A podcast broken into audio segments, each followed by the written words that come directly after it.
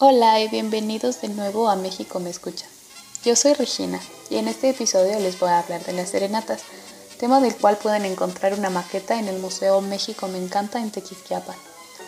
Para los que no conozcan las serenatas, estas son básicamente cuando una persona, típicamente acompañada de mariachis, le lleva música a alguien que le gusta o con quien se quiere reconciliar, y esto es considerado un acto muy romántico que se lleva haciendo desde el siglo XVIII.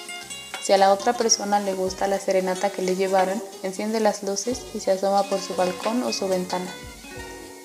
¿Alguna vez han visto algo así? Sinceramente yo no, creo que en estos días no es muy usado debido a la sobrepoblación, ya que puedes molestar a mucha gente al hacer esto, principalmente a los vecinos de la persona a la que le estás llevando serenata. Aparte, ya no es tan fácil como antes cuando los edificios más altos eran de cuatro pisos y se podía escuchar todo si gritabas. ¿Se imaginan intentar llevarle serenata a alguien que vive en el vigésimo piso de un edificio?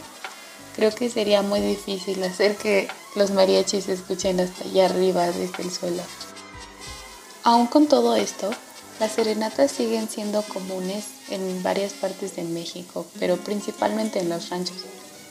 Creo que otro factor por el que ya no se hace tanto es que no a mucha gente le gusta.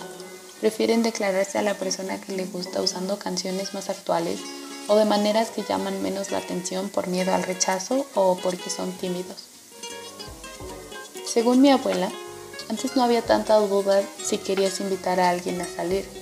No sé si esto cambió por toda la tecnología e información con la que contamos ahora, o simplemente mi abuela es muy despistada y jamás se dio cuenta de lo que pasaba alrededor de ella. Pero tal vez esto también afecta a la tradición de las serenatas porque, sinceramente, ¿quién declararía su amor por alguien de forma tan llamativa si no tiene confianza de que la persona le va a corresponder? Tal vez sí haya personas que lo hagan, no lo sé. ¿Ustedes qué opinan? Si no tuvieran el riesgo de que sus vecinos se quejen, ¿le llevarían serenata a alguien? Aunque es un gesto muy bonito, yo no sé qué haría o cómo reaccionaría si me pasara. De alguna forma me sentiría obligada a contestar de forma positiva. Y no sé si eso es bueno o malo. Creo que depende de la situación. ¿Y ustedes les llevarían serenata a alguien? ¿Cómo reaccionarían si les llevan serenata a ustedes? Eso fue todo por este episodio. Espero que les haya gustado y sigan escuchando el resto de los episodios de este podcast.